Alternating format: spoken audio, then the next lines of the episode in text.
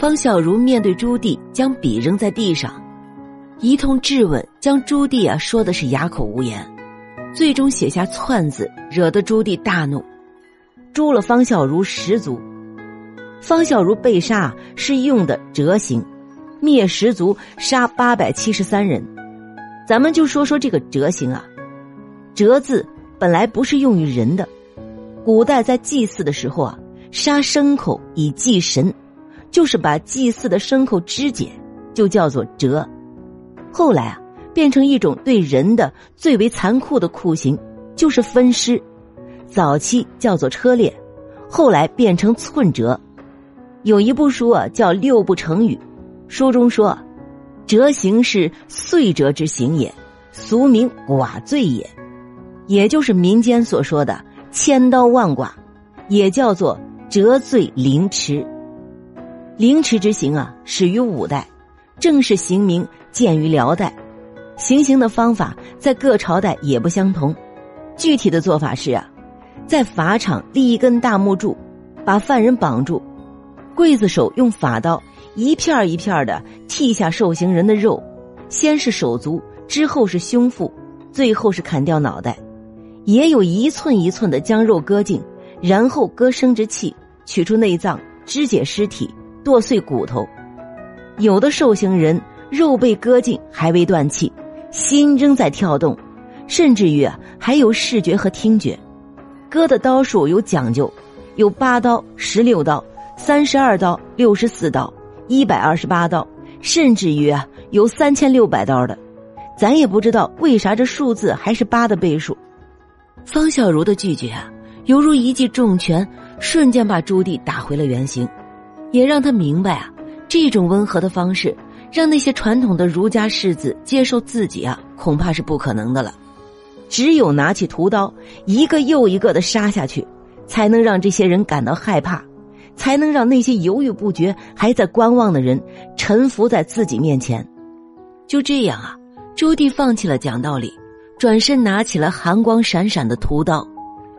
于是，永乐元年。再一次刮起了腥风血雨，那些在朱元璋时代苟且偷生到现在的大臣们啊，没有躲过朱棣的屠刀，要么臣服，要么灭亡，只是一个简单的开始。朱棣要用自己的行为告诉别人啊，顺我者昌，逆我者亡。正是永乐年间的大肆屠杀，将儒林世子的骨气杀了个一干二净，曾经的凛然正气。开始被逐渐削弱，而这一切的始作俑者啊，正是这位依靠非法手段上位的永乐大帝。朱棣在登基以后，对不利于自己的言行进行了大规模的压制，甚至于不惜进行屠杀。但即便是这样啊，朱棣也明白，单单依靠这些手段，还远远不能消除朝堂上下以及史官们的议论，因此。他想做的是，逐步消除这些证据，让自己变得合法。朱棣采用的方法，在明朝之前的数千年中也有人采用过，并且屡试不爽。先是毁灭原有历史，之后再制造符合当下的历史。这种釜底抽薪的手段，却是人类文明史上最卑劣的一种手段。朱棣将建文时期的奏折通通销毁，表面上来看啊。似乎是宽容大度，以便让那些投降者感到安心。但他真正的目的啊，则是为了彻底消灭一切不利于自己的证据和言论，包括在后来啊，在朱棣的授意下，一群史官开始了修改历史的事情，把前朝的文字记录通通销毁和修改，并且还严令民间不得书写和谈论建文年间的历史，一旦被发现，事发族灭。很显然，朱棣的目的达到了。他运用自己高超的智慧，给明朝初期的历史开了一个侧门，将建文帝时期所有的资料全部销毁，将这段时光啊从历史中抹去了，让后人完全不知道在建文执政的四年里发生过什么事情。不仅如此啊，他还在修改过的历史中添加进许多假话和谎话。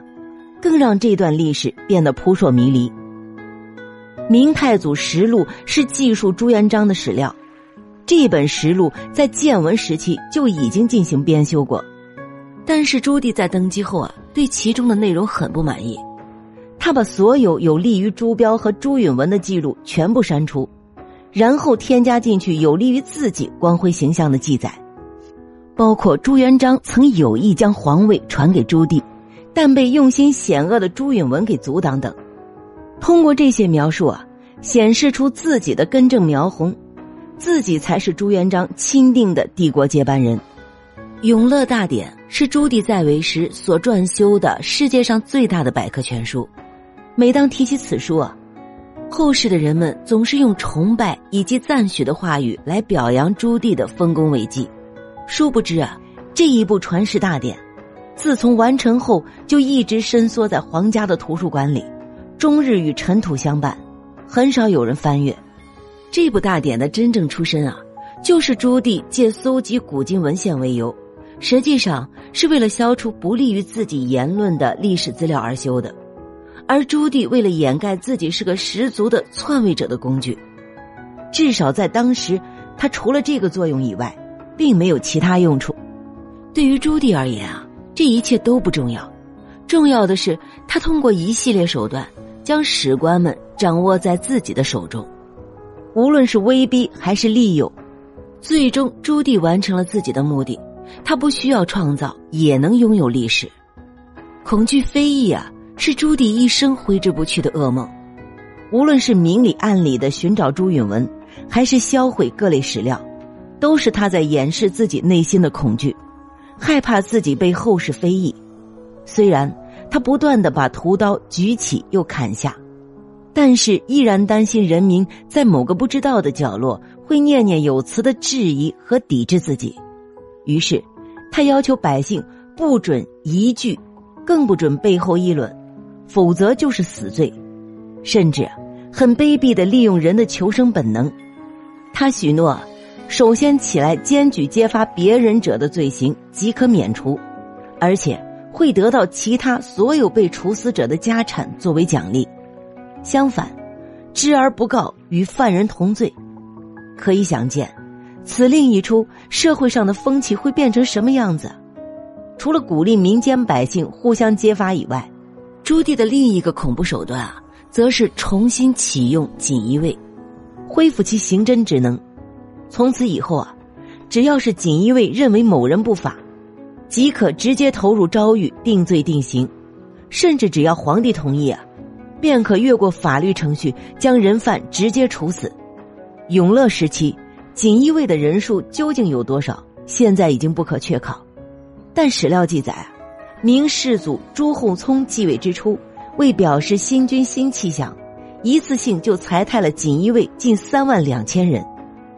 明代后期，有人痛陈锦衣卫的弊病：国家的法律如同虚设。政府司法部门和工作人员被撇在一边，皇帝一人想怎么办就怎么办，鼓励告密，纵容刑逼，这样的国家怎能不乱啊？朱棣对于帝国的统治是非法的，然而正是因为如此，他才会想尽方法，用尽一切手段来强化得到的权利。他将朱元璋创设的封建专制的体制发展到了炉火纯青的地步，也正是从这个角度出发呀。